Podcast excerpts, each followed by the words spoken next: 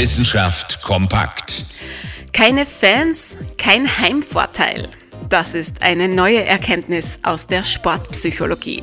Wenn Fußballspieler ohne Publikum spielen, verlieren sie den berühmten Heimvorteil.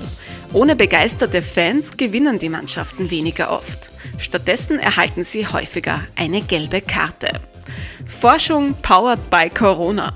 Ohne die Corona-Pandemie wären wir auf diesen Effekt wohl niemals draufgekommen. Aber seit März 2020 spielen Fußballer regelmäßig vor leeren Rängen. Seitdem lässt sich ideal untersuchen, welchen Einfluss das Publikum auf die Entscheidung von Schiedsrichtern und den Effekt des Heimvorteils hat.